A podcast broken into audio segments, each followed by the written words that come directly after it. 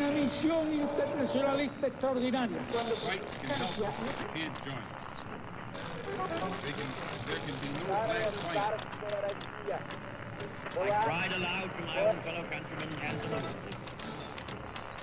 Sua rádio da história.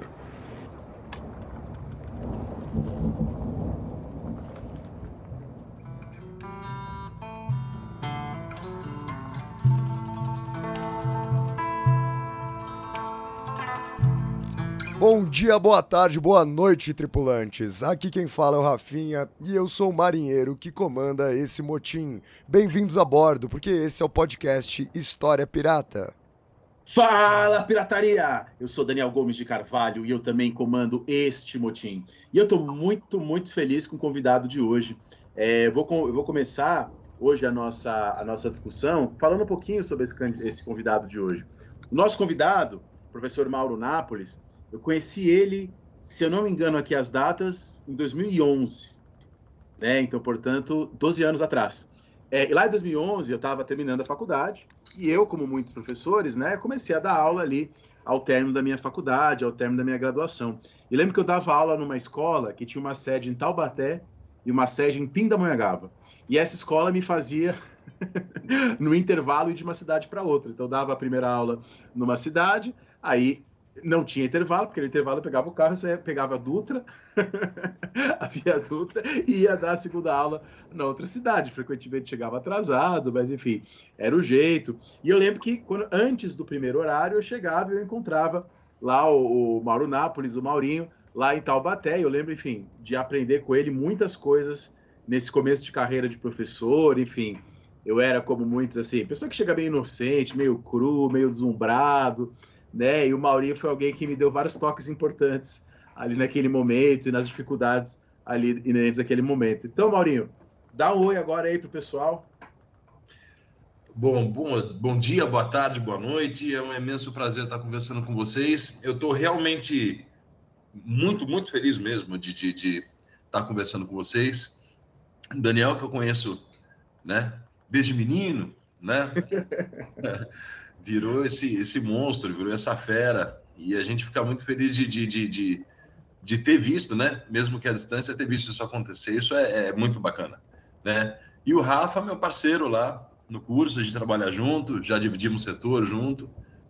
Baita professor, um baita profissional, e é um, pô, um prazerzaço estar conversando com vocês, é, é principalmente porque a, a, qualidade do trabalho de vocês é, é muito legal, a qualidade dos convidados, é, é sensacional. Eu acompanho o trabalho de vocês e, e ter sido lembrado é, é, uma honra. Eu fico, fico muito feliz mesmo, de verdade. Pô, Maurinho, o prazer é todo nosso. Você sabe que eu não te conheço há tanto tempo quanto o Dani, mas eu vou te confessar uma coisa, porque eu gosto de confessar as coisas é, ao vivo aqui para os convidados. Exatamente, Dani. Para a gente fazer nosso momento Faustão, né? Nosso momento. Como que era, Dani? Arquivo confidencial. Arquivo confidencial. Exatamente. É, oh, você sabe que poucas vezes na minha vida alguém veio trabalhar comigo e tantas pessoas que eu respeito ao meu redor fizeram boas recomendações. Então, quando o Maurinho veio trabalhar comigo, o Dani falou: Porra, o Maurinho vai lá trabalhar com você, que legal. O outro Maurinho, que é amigo nosso aqui de Química, também falou: Porra, o Maurinho, né? O, o, o Mauro, que sempre falou muito bem, inclusive. É, o Mauro Otto que sempre falou Isso. muito bem do Mauro, que está aqui com a gente hoje. E um outro grande amigo meu, Mauro, que é professor de história, que também já trabalhou com você, que é o Tim. Né? Tim o, o, o, eu lembro, de, eu estava sentado tomando uma cerveja aqui na porta de casa com o Tim, o Tim mora aqui perto de mim. E aí ele e falou. participar aqui algum dia, né? O Tim, é, a gente, a gente já fez esse convite várias vezes, é. né, Dani? Mas a gente acabou se, se enrolando, porque ele também tá cheio de coisa para fazer ultimamente. Mas o Tim também foi outra pessoa, Maurinho, que me fez a, as melhores recomendações possíveis e imagináveis sobre você. Então, seja muito bem-vindo aqui ao nosso navio. Eu agradeço demais. O Tim é o irmão, a gente escreveu junto, produziu material junto, dividimos, sabe, alegrias, tristezas, angústias. O Tim é um irmão muito, muito, muito querido e um professor espetacular, né? É, é uma carreira longeva traz isso, traz algumas, algumas angústias, mas traz muita coisa bacana. E esse pessoal que vem, que vem com a gente na trajetória, é, é, é muito bacana. É, eu tinha, eu tinha uma pessoa que deu aula comigo num lugar muito difícil. E quando você divide sala de aula em lugares muito difíceis, você não criou uma boa relação com o lugar, mas você criou uma boa amizade com as pessoas. Exatamente, fica para sempre. Né? Se fudendo junto com você. É, é, isso então. Ô Dani, e o povo quer saber o que, que você está lendo essa semana. Me diz se você não está lendo nada sobre Thomas Paine, por favor. Não Eu... estou, não estou. Porra, não estou que coisa boa. sobre Thomas Paine. Mas peraí, é, peraí, peraí, peraí, espera aí. Mas o pessoal pode ler algo sobre Thomas Paine agora. Ah, é? Eu já, eu já ia esquecer de falar, eu já ia sei, esquecer de fazer sei, propaganda. Eu sei. Né, o, saiu a minha tese de doutorado em formato de livro agora. É, é claro que eu não peguei a tese e coloquei lá. Né? A tese tem 400 páginas, o Rafinha leu quando tinha 600. É, a inicial tinha 600, aí, aí o meu orientador falou que 600 é um absurdo, diminui para 400, e quando eu diminui, falei, puta, tá bem melhor com 400. E agora eu diminui para 180. E depois que eu diminui para 180, que é o que está publicado, eu falei, puta, tá muito melhor. Ou seja, a sua conclusão é também a minha. Quanto menos Thomas Paine, melhor. Não, não é isso. é, é, é aquela frase do Ariosto, aquele. É Ariosto? Aquele grande nome do Renascimento, né? Quando ele disse: Você quer ser lido, seja breve. né? E eu acho que é, a mensagem que eu tinha para passar, eu conseguia passar ali em 180 páginas. O resto ali, eu falava outras coisas legais, interessantes, algumas para me mostrar, talvez. Mas a, a, ali, então, foi legal fazer esse livro, porque eu cortei a minha tese e também incluí coisas que eu aprendi nesses anos, né? Eu, eu comento isso logo na introdução. Fiz o doutorado dando aula, inclusive ao lado de vocês dois. Então, fiz doutorado lá na correria tal. Então, muita coisa não tinha dado tempo de fazer, né? E nesses quase cinco anos já na UNB, eu tive mais tempo para estudar, para ler, conheci um monte de gente. Então, acrescentei, mudei, corrigi. Então, mudei completamente o que eu pensava sobre os jacobinos, mudei completamente o que eu pensava sobre o terror, né, Rafinha? Você sabe bem disso. Mudei completamente o que eu pensava sobre liberalismo. Hoje, realmente, eu cedi, não dá para falar liberalismo antes do século XIX, não tem condições. Liberalismo é, algo do século XIX. Na minha tese eu falava em liberais do século XVIII, né? Excluí isso é, é, do texto. Então, é isso. Se chama Thomas Paine e a Revolução Francesa, Religião, Democracia e Justiça Social. Esse é o nome do livro. Vocês encontram, vão encontrar na Amazon em breve vai estar na Amazon, mas vocês encontram no site da editora, da editora Paco. Preferencialmente, sempre comprem no site da editora, né? É o melhor aí para o nosso país. O, o, Jeff Bezos, né? Não precisa do dinheiro de vocês, tá? Então não precisa comprar na Amazon. E nesta semana, é, aliás, vamos deixar o link aí embaixo da descrição, né? Do, do livro, no site da editora Fino Traço. E nesta semana, Rafinha, eu, eu tô decidi, decidi dar uma estudada na noção do sistema mundo e, e aí eu encontrei, eu não conhecia, né, um texto do Wallerstein de 2011, no qual ele meio que tenta fazer uma síntese, é um texto bem curtinho, uma síntese da sua noção de sistema mundo, né? E é uma síntese muito clara, muito curta. O primeiro capítulo sensacional, fantástico, né? Se chama Sistema Mundo, é, é uma análise, uma, uma, uma, análise introdutória, algo assim. Encontrei em inglês, não sei se tem em espanhol, acho que não tem em português, mas é bem facinho de ler, tem 90 páginas né? É, é, então, Sistema Mundo, uma introdução, uma análise, algo assim. E, e aí a gente ficou até. A gente brincou entre nós no WhatsApp, Rafinha e eu, porque sempre na nossa vida, quando a gente deu aula de absolutismo, sobre o tema absolutismo, a gente sempre falou assim: ó, é, os reis absolutistas não eram absolutistas no sentido de totalitários. E a gente sempre brincou assim: ah, o Donald Trump, por exemplo, é alguém que na prática tem muito mais poderes que o rei absolutista pode fazer muito mais coisas. Donald Aí, Trump como presidente, né, Dani? É que você é, tá... o Trump como presidente. É que é. a gente já, já acabou essa fase, né? É, agora é, é o Biden. Então, o Biden como presidente. É, é, verdade, né? O Biden como presidente tem muito menos, tem, tem muito mais poderes efetivos, ele pode efetivamente fazer muito mais coisas do que um rei absolutista, embora na, é, é, teoricamente o Biden tenha muito mais limites ao seu poder. E aí o Wallerstein no livro faz a mesma comparação. Né? Só que em vez de usar o Trump ou o Biden, ele faz um ministro da Suécia lá, que eu já até esqueci o nome. Falar, ah, o ministro da Suécia, fulano, pode fazer muito mais coisas que o Luiz XIV poderia fazer, efetivamente. Então a gente achou legal que ele usa o mesmo exemplo. Possivelmente o Wallerstein copiou a gente, né? Eu é. acho que foi isso. Eu acho que ele ficou escutando aqui História Pirata. Em 2011, falou, né? É, lá em 2011, antes, antes do História Pirata existir, ele já escutava. E, e ele teve aí essa grande ideia. Ô Maurinho, se anda lendo alguma coisa, ou algo que você queira indicar aí para os nossos ouvintes? Bom, como um, um, generalista, né? Eu sou professor de ensino médio, de curso pré-vestibular, eu costumo ler o que eu uso para mexer com os meus materiais, né? É, é, para revisar os materiais e para montar simulado, né? E a indicação que eu tenho, que é bem legal, que é uma coletânea, que é A Ditadura que Mudou o Brasil. 50 anos do golpe de 64 é uma é um texto organizado pelo Daniel Arão Reis, pelo Marcelo Ridente e pelo Rodrigo Pato Samota. Tem um conjunto de artigos muito bacanas que mexem com o regime militar nas suas mais nos seus mais diversos aspectos, né? No aspecto cultural, no aspecto econômico, político, na, na arquitetura do regime, né? Então são artigos que esmiuçam, né, as várias facetas do regime de uma forma muito bacana. São vários autores muito bons, alguns artigos excelentes e que, para quem quer uh, botar o pé no assunto, pra, uh, conceitualmente, com consistência, eu acho que é uma indicação muito bacana. Legal, legal, muito bom. Você, Rafael Verdasca, com K. Pô, Dani, você sabe que eu tô nessa mesma do Maurinho, né? Sempre. Eu tô lendo o que eu estiver trabalhando em sala de aula. E, e eu decidi pegar um livro aqui que eu ganhei o ano passado de uma vizinha, que gentilmente me cedeu parte da biblioteca dela, aqui do prédio. E, cara, é um livro publicado pela Companhia das Letras. É, é, é parte de uma coleção chamada Vida Cotidiana. Eu, particularmente, não, não era muito familiarizado com essa coleção. E esse livro chama Paris no Tempo do Rei Sol, do Jacques Wilhelm. Dani, você sabe que eu não, eu não sou exatamente esse professor das grandes curiosidades, né? Você me conhece, assim. É, é, um livro um pouco nessa pegada de, de vida cotidiana, bem naquela pegada da, da, coleção mais clássica, né, sobre o cotidiano, mas ele, ele tem um temperinho, assim, divertido, sabe? É um, uma coisa um pouco mais de curiosidades, um pouco mais de dia a dia, um pouco mais de rotina, mas você sabe que eu tava é, dando uma olhada, assim, como eu não conhecia a coleção, e tem um livro chamado de, dessa mesma coleção que eu fiquei muito curioso. Então eu quero mais indicar esse livro que eu fiquei curioso do que exatamente esse que eu tô lendo, que é Holanda no Tempo de Rembrandt. Ah, eu tenho, já li. Você tem? Que é do Paul Zuntor, né?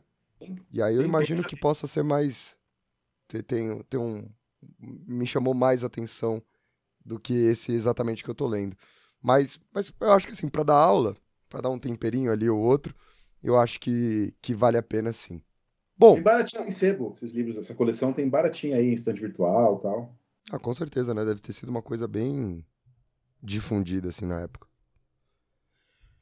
Bom, e como a gente sempre faz aqui antes de começar o nosso podcast, eu preciso avisar vocês, chamar vocês, convocar vocês a manter esse nosso navio sempre no mar. Lembrem-se então que há três formas de fazê-lo. A primeira e a mais importante, ajudando na divulgação aqui do História Pirata. Divulgando nosso podcast, divulgando nosso Instagram. Eu vou continuar repetindo desde o programa número 100 que se você quiser introduzir alguém a essa pirataria, introduzir alguém a essa vida de assaltos marítimos, o episódio 100 eu acho que é um bom episódio para a pessoa ter uma noção do que é a história pirata. Eu e o Dani a gente faz um balanço, a gente conversa, a gente dá risada, é, é, um, é, é, descompromissado no sentido da matéria, mas acho que é uma boa introdução para o trabalho que a gente faz. A segunda forma de fazer isso é fazendo uma assinatura lá no nosso PicPay, enquanto ele existe, porque a gente em breve vai mudar esse nosso programa de assinatura. Vamos fazer uma coisa mais bem feita dessa vez, né, Dani? Então. Vamos, vai ser bom demais. Vai ser bom demais. Sim, crediário. Exatamente. Então, um carnê do baú. um carnê. Uma loteria. Uma loteria. Você vai ganhar no final um carro. Exatamente. Abrir um site de apostas. É... Então, se você quer fazer uma contribuição mensal aqui com História Pirata, é só você entrar em picpay.me barra História Pirata, tudo junto, e procurar ali o programa de assinatura que mais lhe convenha. Agora, se você é aquela pessoa é, impulsiva, se você acordou desesperada ou desesperado para doar dinheiro para alguém, doa para gente. E aí é só fazer um Pix. Lembrando sempre que a nossa chave Pix é também o nosso e-mail, podcast.historiapirata.gmail.com. podcast.historiapirata.gmail.com. Lembrando sempre vocês que tanto o link para o nosso PicPay quanto também a nossa chave Pix estão aqui na descrição do programa de hoje. Aliás, o carro, né? Meu carro tá mais, mais pronto, meu carro. Ele tá fazendo uns barulhos assim. Mas não é para premiar alguém? Porque se vocês que estão escutando a gente prestaram atenção no começo desse programa, o carro que o Dani ia de Taubaté até Pinda, É, quando é o ele mesmo. conheceu o Maurinho, é, o- é o mesmo. Pior que é o mesmo. É, mesmo. exa- é exatamente o mesmo carro. Pior que é. Pior que é. Sua 210 mil quilômetros rodados. história. Até pouco, vai, Dani. Pra- É. Não, tá bom, tá bom. Então a gente vai sortear o carro do Você, Dani. você vai comprar meu carro, né? Não vou comprar seu carro nem a pau. Eu já tenho problemas o suficiente na minha vida, não preciso comprar mais um pro- problema. Esse nosso programa de hoje é um programa que vai tratar, como vocês estão vendo aí no nome do episódio, sobre a Era Vargas, né? Mas o Maurinho aqui quer apresentar um pouco para vocês, não simplesmente a narrativa, né, da história Vargas, mas trabalhar um pouco com a ideia da construção política econômica que envolve a Era Vargas. Então, o nosso programa vai estar dividido em três blocos. No primeiro bloco, a gente vai falar um pouco para vocês de todo o processo de transição da Primeira República, né, até o, o 1930, até a subida de Vargas ao poder. No segundo bloco, a gente vai discutir o período de 1930 até 1937. E no terceiro e último blo- bloco desse programa, a gente vai falar um pouco sobre o período da ditadura do Estado Novo. Então, bora começar o programa de hoje. Vamos ao primeiro bloco, falar um pouco dessa transição da Primeira República até o início da Era Vargas.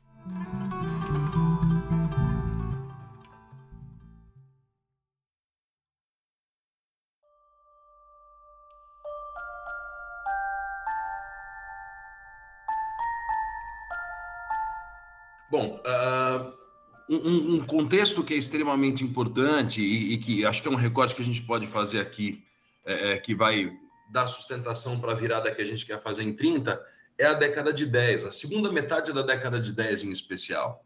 Aquele contexto da Primeira Guerra Mundial que provocou no Brasil o que a gente chama de uma industrialização substitutiva de importações muito forte, especialmente no Sudeste, tendo sobretudo São Paulo e Rio de Janeiro como carros-chefes importantes, e que no entorno desse processo industrial fez surgir ou fez emergir, se fortalecer uma série de novos agentes sociais. Então você passa a ter uma burguesia industrial que já existia e que avança, cresce e ganha corpo. Setores médios urbanos que se tornam mais amplos, mais complexos e também começam a buscar mais espaço. Um operariado cada vez mais forte e organizado também né? Haja visto o que acontece em 1917, né? Dentro de um país que ainda era predominantemente rural, predominantemente agroexportador, mas que ao mesmo tempo vivia um cenário de transição política. Ah, ah, o que acontece ali é aquela primeira geração do Partido Republicano Paulista, do Partido Republicano Mineiro, daqueles fundadores dos partidos republicanos estaduais, essa geração ou estava aposentando ou estava morrendo. Você tinha uma nova geração vindo na segunda metade da década de 10, disputando espaço e consolidando, so- sobretudo depois do governo Hermes da Fonseca, algo próximo daquilo que o pessoal chama de política do café com leite, né? Então, você tem ali uma arquitetura que vem sendo desenhada ainda numa certa tradição do café com leite, num país agroexportador, mas, ao mesmo tempo, novos agentes emergindo. A, gente percebe que a Terra está começando a tremer naquele universo da Primeira República quando a gente chega na década de 20. Né? Já no começo, 1922, quando você vê a fundação do Partido Comunista Brasileiro, você vê a Semana de Arte Moderna, né? e também em 22, um momento importante que são as eleições. Né? Em 1922, a eleição do Nilo Peçanha sai apoiada pela chamada reação republicana, o que já é uma fissura naquela, naquele bloco que governava o Brasil na Primeira República. Nessa reação republicana, você tem ali Rio de Janeiro, você tem Pernambuco, você tem a Bahia, que eram estados grandes, que já tentavam se apresentar como alternativa, apresentar uma alternativa à candidatura oficial do Arthur Bernardes. Né? Essa fissura, então, Maurinho, desculpa te interromper aí rapidinho. Pô, interrompa sempre. Mas que ela começa até antes, né? Porque a eleição do Hermes da Fonseca, ela já vem dessa Exato. turbulência mal organizada, né? Principalmente Exato. com o Rio de Janeiro, pelo menos. Exato. Eu, eu, quando eu trabalho isso em sala de aula, Rafa, o que eu procuro muito falar para os alunos, que eles se colocar aquela coisa mais sintetizada, ah, café com leite, alternância de São Paulo e Minas. Não, não é uma alternância de São Paulo e Minas. Nunca acontece, você tem um né? Predomínio, inclusive. né? Você tem um predomínio. Mas uh, quando você pega a, a, candidatura Hermes da Fonseca, ali você já tem, de fato, né, a, a campanha civilista, o que ficou conhecido como campanha, campanha civilista do Rui Barbosa, ali você já tem um, um, uma, uma, uma noção, já tem uma dimensão de que a coisa não é tão homogênea quanto parece. Sim, né? Sim. É que nesse cenário de 22, né, nessa, nessa campanha de 22, uh, uh, o Nilo Peçanha, que é o candidato, ele sai de dentro do sistema. Aliás, como o Brasil é pródigo nisso, né? O outsider que não é outsider, o cara que aparece como alternativa sendo de dentro. Como isso acontece, o Getúlio mesmo, né? É impressionante como isso se repete inúmeras vezes na, na, na, na, na República Brasileira. O Nilo Peçanha, ele tinha sido vice-presidente, chegou a assumir a presidência com a morte do Afonso Pena, né, em 1909. Então, ele, é ele é um cara que vem de dentro do sistema e que agora se apresenta como uma oposição ao sistema. É, é, essa, essa reação republicana de 22 ela chama atenção porque você são oligarquias grandes, né? São estados grandes como Rio de Janeiro, Bahia, Pernambuco, são estados grandes que apoiam a candidatura Nilo Peçanha em oposição a Arthur Bernardes, né, tentando se colocar como alternativa a, essa coisa do café com leite. Então, o que vai estourar lá na frente com a Aliança Liberal, você já tem um prenúncio disso um pouco antes, né? Então você tem essa a reação republicana em 22, a fundação do Partido Comunista Brasileiro também é, é em 22, a Semana de Arte Moderna, que é um sinal de que tem gente pensando diferente cultura, tem gente pensando diferente a sociedade brasileira. A arte ela é sempre essa antena, né? A arte ela é sempre essa é, essa essa capacidade bastante singular de compreender as mudanças, de traduzir as mudanças, de pensar as mudanças, muita, e, e, muitas vezes de, de, de premeditar algumas dessas mudanças. Né? Não é à toa que o Vargas, muito do esperto, pega muita dessa gente da primeira geração, modernista da segunda e traz para dentro do Estado. Né? Ele não vai querer brigar com essa gente, não. Né? Ele, ele percebe, ele entende uh, que havia ali um olhar bastante singular de Brasil. Né?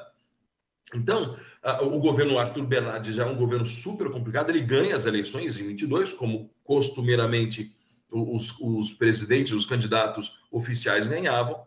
Ele governa de, de 22 a 26, num governo que vai viver um cenário muito complicado. Os 18 do Forte de Copacabana, o movimento tenentista, emerge na década de 20, questionando nessa né, eleição do, do Arthur Bernardes através dos 18 do Forte. Depois você tem o movimento em 24, mais adiante explode a coluna Miguel Costa Prestes, né? Então, o, o, governo Arthur Bernardes ele vive esse turbilhão. De um lado, os tenentes, né? setores médios urbanos, representados nesses tenentes, uma galera que participa das eleições, vota e não consegue ganhar, porque eram eleições normalmente de cartas marcadas, né?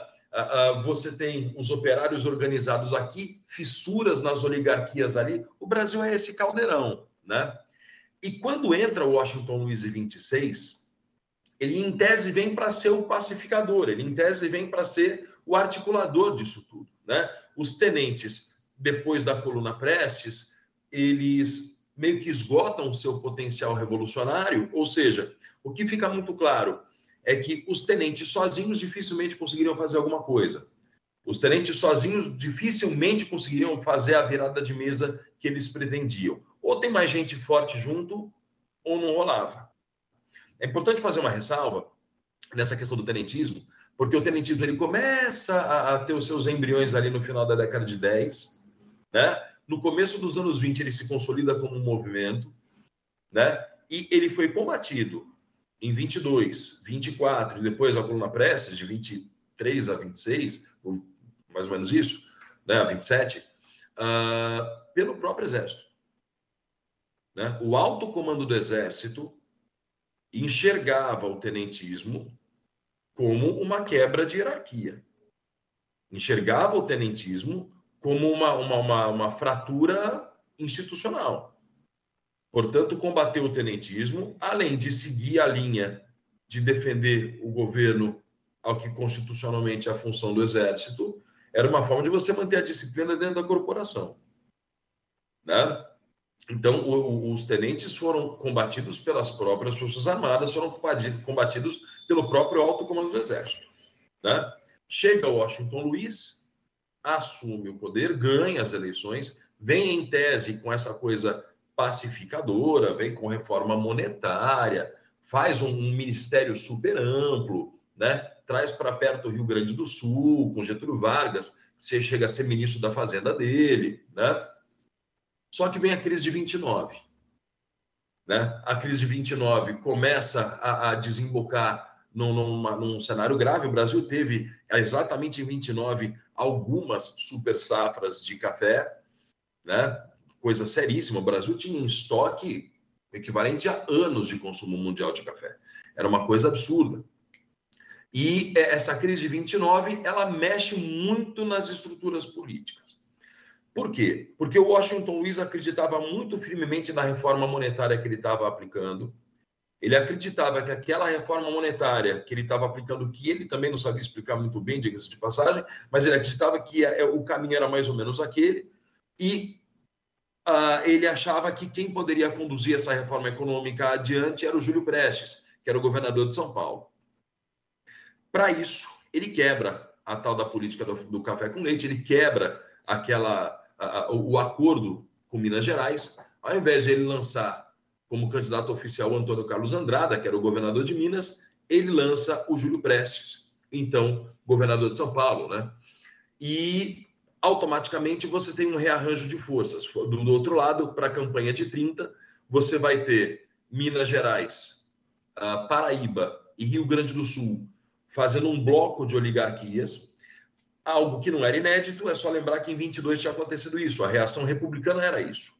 Né? Era esse rearranjo de, de, de, de oligarquias dissidentes, de grupos oligárquicos dissidentes. Então, isso acontecia de novo. Para que, esse, que esse arranjo oligárquico tivesse eco, né?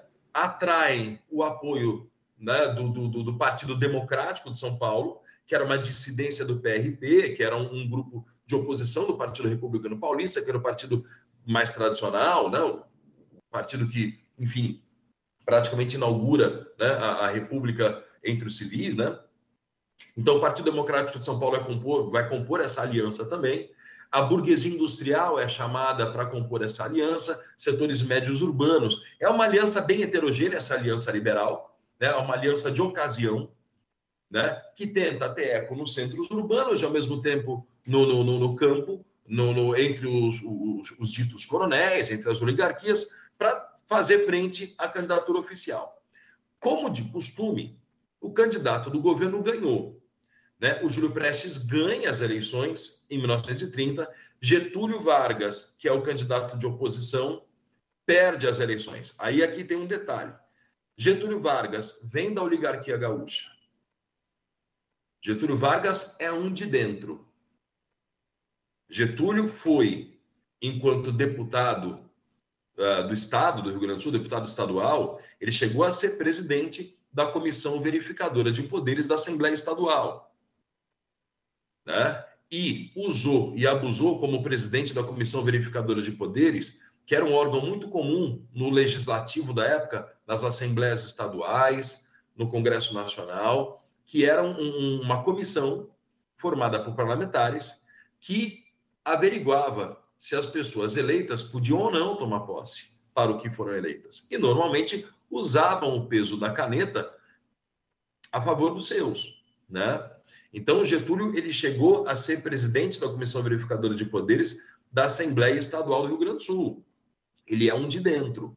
Ele é parte dessa estrutura oligárquica, né? Aparece como um candidato de oposição, apoiado por Minas, apoiado pela Paraíba, vem pelo Rio Grande do Sul.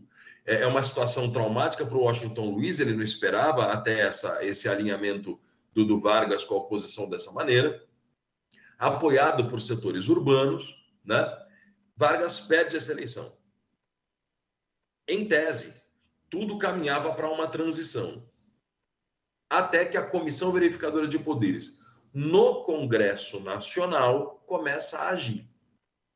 E candidatos ligados à Aliança Liberal começam a ser sistematicamente perseguidos pela comissão. É a chamada degola da oposição. A partir daí estão cortados os canais de negociação. Pela via institucional, não havia o canal de negociação com Washington Luiz. E esse é um grande pecado que ele comete, né? Porque ele já pega a República em frangalhos da mão do Arthur Bernardes, que foi violentíssimo, que foi autori extremamente autoritário, foi violento no combate aos movimentos uh, que ele enfrentou durante o governo dele. Então, ele já pega uma república em frangalhos. E quando é o momento de compor, de negociar e de acalmar os ânimos, ele vai para cima dos opositores. Né?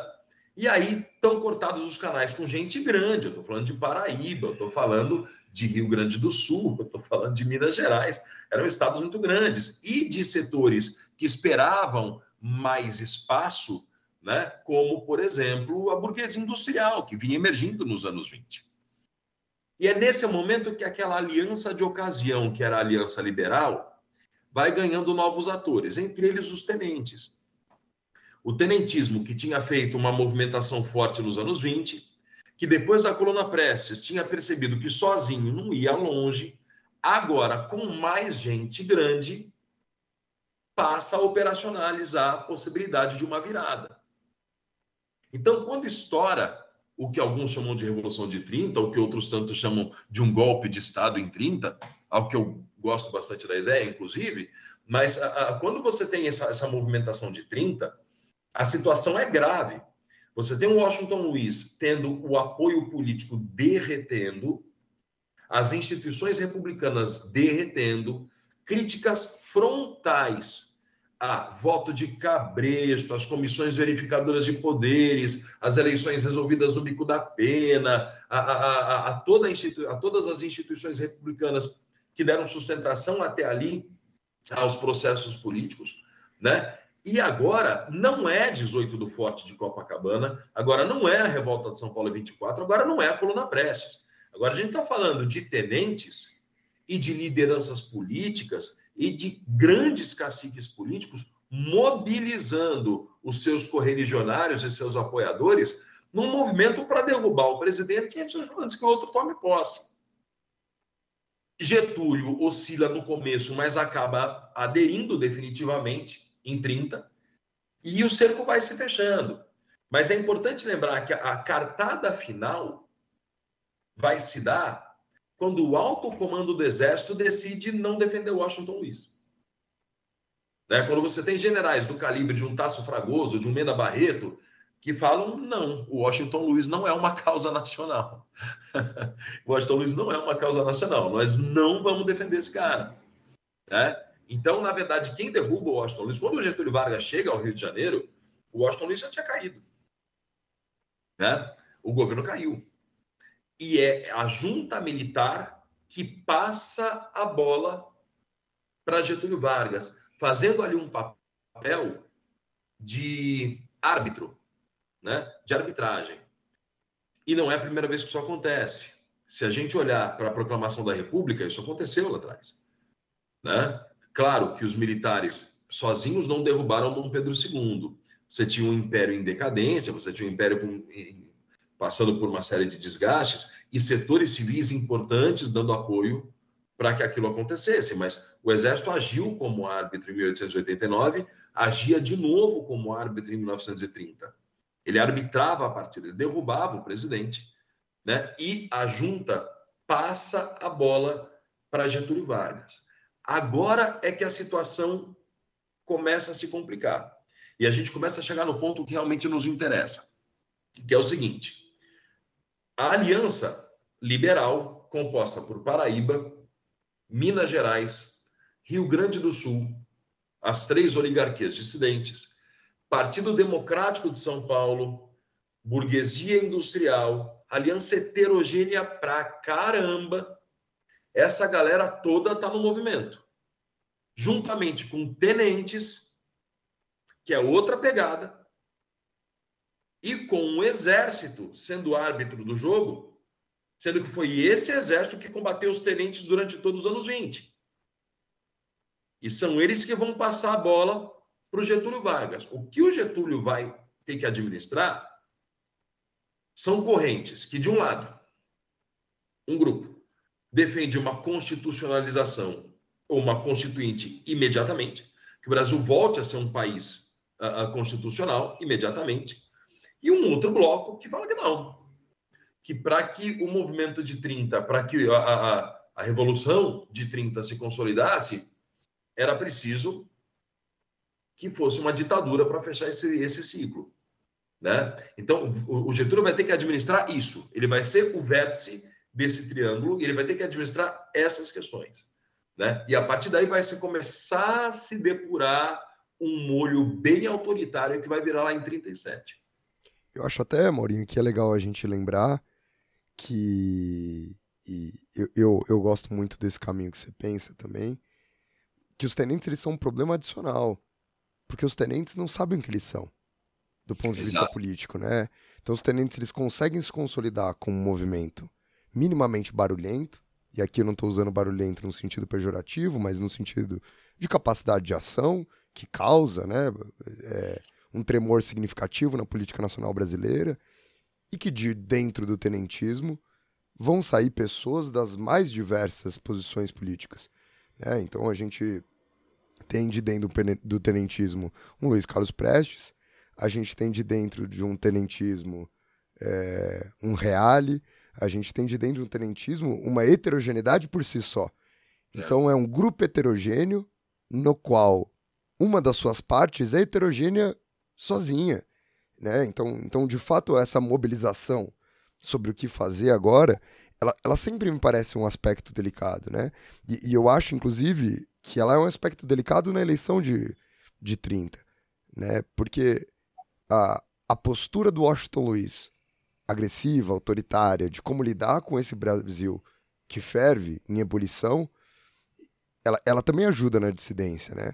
Tem a, a, a, a, clássica lá de Minas Gerais do façamos a revolução antes que eles façam, né? Antes que o povo faça, que, que, que também dialoga com isso, de, de como lidar com esse Brasil em ebulição. E, e, esse é um problema crescente, diferente do 18 do Forte, eu acho que essa é, essa sua abordagem é perfeita nesse aspecto. O cenário social no 18 do Forte, ele é muito diferente do cenário social agora. Né? O, a organização do operariado, que também está rachado, né? Vide a fundação do Partido Comunista diante do fracasso do que foi a greve geral em 17, é, anarquista, né?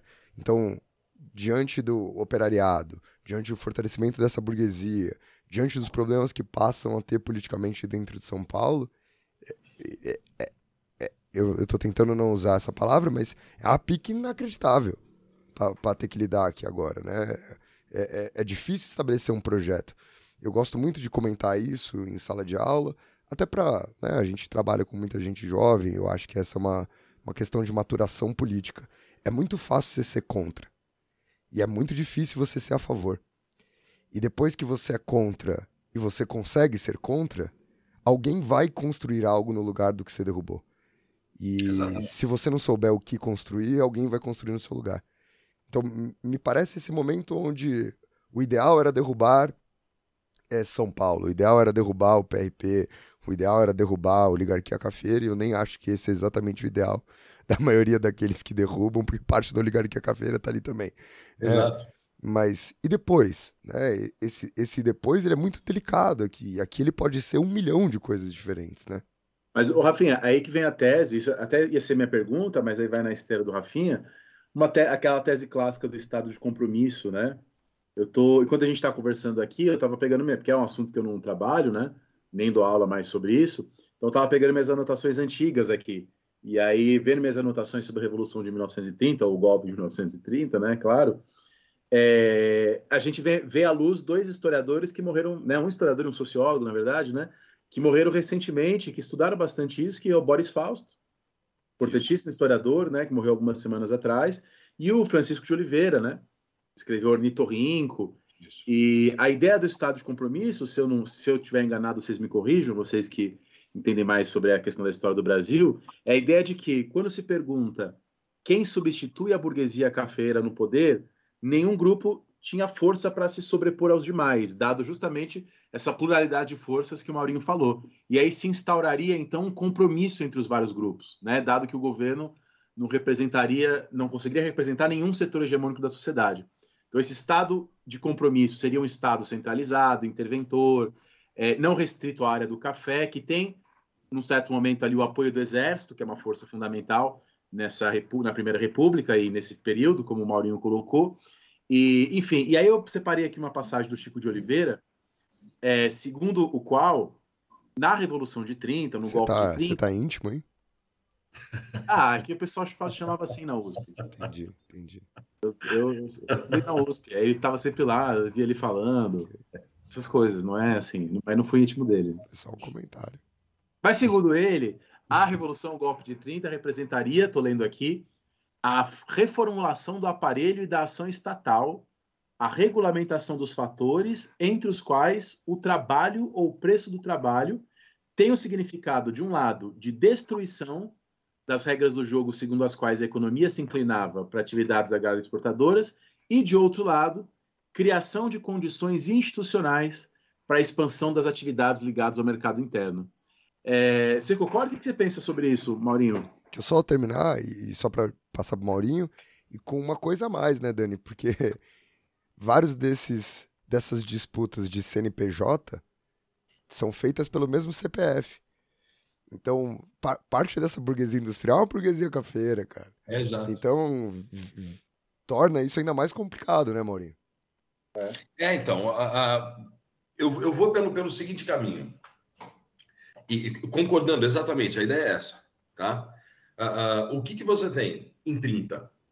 Você tem esse, esse conjunto de, de, de essa, essa, massa meio amorfa do que é que vai ser construído no lugar. Ninguém isoladamente tinha força para se impor, isso é um fato. Né? O mesmo exército, que foi quem derrubou Washington Luiz, sozinho não conseguia se impor, não conseguia apitar. Os tenentes, como muito bem lembrou Rafinha, não tinham essa força até porque eles não sabiam exatamente o que eram. Esse é um ponto muito importante, né? Como uma das características do movimento tenentista é justamente a fragilidade ideológica. Sabia perfeitamente o que não queria, mas não sabia exatamente o que queria, não sabia, não sabia exatamente o que pôr. Não é à toa que no meio nem no meio da década de 30, os blocos ideológicos mais sólidos tragaram o movimento tenentista. Os tenentes de direita viraram integralistas, os de esquerda foram para o comunismo. Né? Eles foram engolidos, eles foram sugados pelos blocos ideologicamente mais sólidos. Né? Então, os tenentes não conseguiam se impor. Né? Os, o, o, o, acabei de falar, me deu branco aqui. Os tenentes, o exército não conseguia se impor. E os setores civis você tem as oligarquias dissidentes que também sozinhas não conseguiam, também não tinha essa força. O Partido Democrático de São Paulo também não tinha. Então, o que, que você vai ter? Você vai ter um grande acordão entre os anos entre 1930 e 32, nos primeiros momentos desse governo, porque a, a, a, a Revolução Constitucionalista, a Revolta de São Paulo, é um marco importante nesse processo. A gente vai ver daqui a pouquinho isso, no segundo bloco né? Até 32, você vai ter um, uma, uma, um equilibrar de pratos ali, né? Bem essa coisa do, do, do, da construção desse estado de compromisso. Tá? Só que esse compromisso ele vai ficar mais claro, ele vai ganhando um corpo mais fechado, ele vai ganhando um corpo mais sólido no correr do tempo. Ainda não está claro nos primeiros anos o que, que vai ser isso.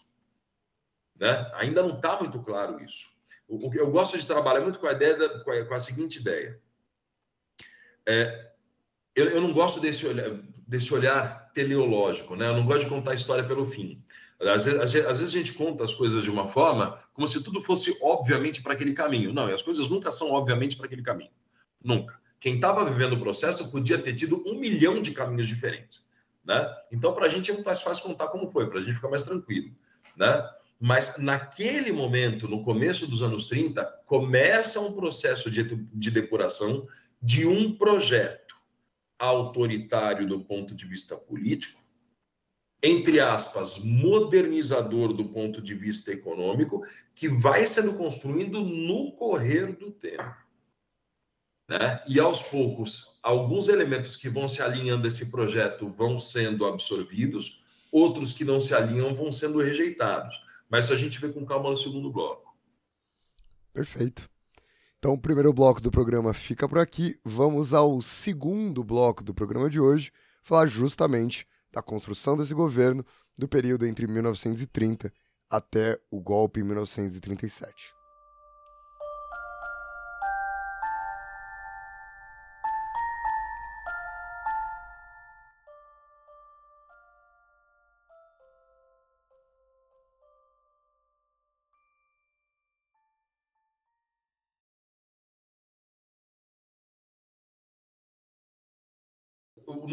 Momento, como a gente falou no, no, no final do bloco anterior, uh, você tem duas linhas políticas. De um lado estão uh, o Partido Democrático de São Paulo, os setores oligárquicos, boa parte dos setores oligárquicos, que era um pessoal que pensava num Brasil vivendo uma realidade constitucional imediatamente. Ou seja, veio o movimento em 30, derruba Washington Luiz, Vargas assume num governo provisório, uh, se faz uh, um código eleitoral ou uma mudança legislativa no, do processo eleitoral, se faz uma eleição e aí você tem o Brasil voltando a uma democracia, ou quase isso, né, dentro de um regime constitucional, jurídico, estável. Um outro grupo afirmava: não, se a gente fizer uma eleição imediatamente, os grupos que sempre ganharam as eleições vão conseguir ganhar de novo, não importa qual seja o jogo. Então, para se consolidar, para se fechar esse processo que foi aberto em 30, é preciso uma solução autoritária. E já que o Getúlio está ali, boa parte desse grupo olhava para o Getúlio com muito bons olhos para que ele fosse o líder desse projeto autoritário, ao que o Getúlio sorria, assentia sempre a, a, bastante cordialmente. Ele gostava da ideia também. Né? Esse segundo grupo autoritário ele vai acabar compondo o chamado Clube 3 de Outubro, né? um grupo que vai ser ali composto por alguns civis radicais, já flertando né, com, com o universo do fascismo. Você tem os tenentes, de um modo geral, e parte dos militares. Né? Uma boa parte dos militares de alto, do, do alto comando. Esse pessoal está ali né, defendendo esse projeto mais autoritário. E o que a gente vê nos primeiros dois anos desse governo provisório do Getúlio é o embate entre esses dois setores e o Getúlio sempre acenando né, para os dois lados sempre olhando com muita simpatia, né, mais para o projeto autoritário, mas sempre acenando com uma possibilidade de, de, de, de convocação de uma Assembleia Constituinte. Tanto que a, a, o, o Código Eleitoral ele implanta ainda em 32 antes do movimento de São Paulo explodir, é um pouco antes do movimento de São Paulo explodir, né? Ele sinaliza com, com a, uma possibilidade de lampejos democráticos, apesar de não ser muito forte nesses acenos, né? Para tentar ganhar tempo também, para tentar acalmar os ânimos. Eu gosto de ver o movimento de a Revolução de 32, ou a Revolta de São Paulo de 32, eu gosto de ver como um marco nesse processo, por quê? Primeiro, porque é uma guerra que vai de julho a outubro de 32, que Getúlio tem que usar de força para combater, o que vai aumentar o compromisso dele com setores das Forças Armadas, o que fortalece o laço dele com os setores das Forças Armadas, fortalece o laço dele com oligarquias estaduais que perderam o poder em 30 e fortalece o laço com setores oligárquicos que o, que o apoiaram em 30. É importante não perder de foco essas oligarquias estaduais, que elas continuam no jogo. Elas podem ter perdido a hegemonia nacional, mas elas continuam importantes no tabuleiro. Manter os estados em paz um, um país ainda muito rural, um país ainda muito agrário.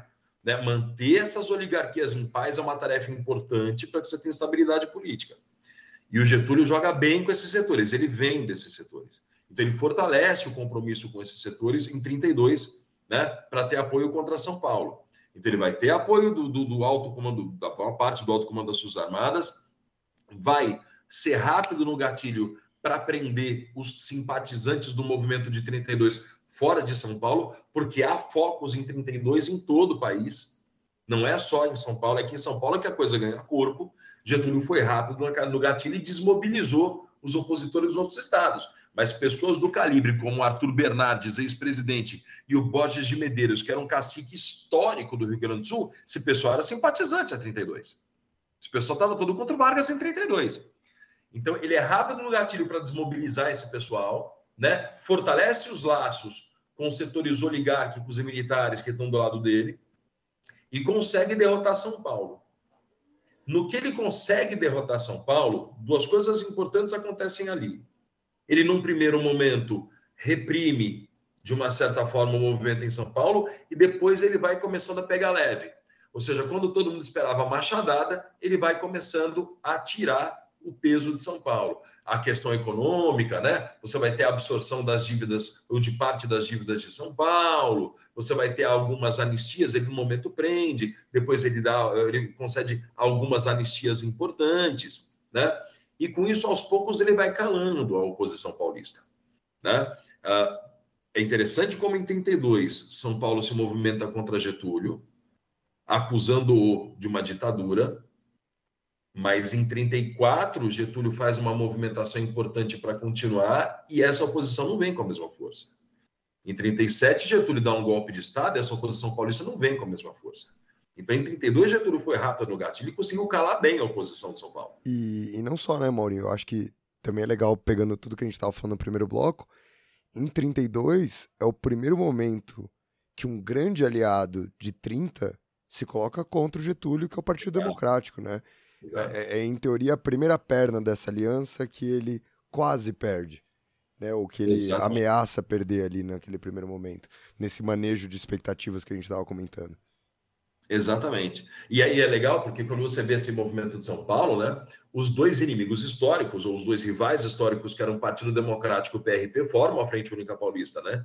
Você tem ali uma, uma unidade contra o Getúlio, uma unidade que vai ser derrotada pelo Getúlio, né, que vai ser abafada por Getúlio Vargas.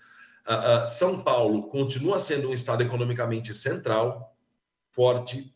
É, é interessante, eu estou falando aqui com vocês e estou pensando, eu em 2001, quando eu estava começando a, a, mexer, a mexer com, um projeto de mestrado, a, a, eu estava mexendo com imprensa na era Vargas. Me chamava muito, eu moro em Taubaté e eu queria trabalhar com a imprensa operária aqui em Taubaté. Então, eu usei como fonte três jornais, né? O CTI Jornal, que era o, a, o jornal dos operários da, da maior indústria aqui da, da, de Taubaté, o Lábaro, que era o jornal da Igreja Católica, né? e o Taubatiano, que é o jornal civil, o jornal comum que, que, que as pessoas liam.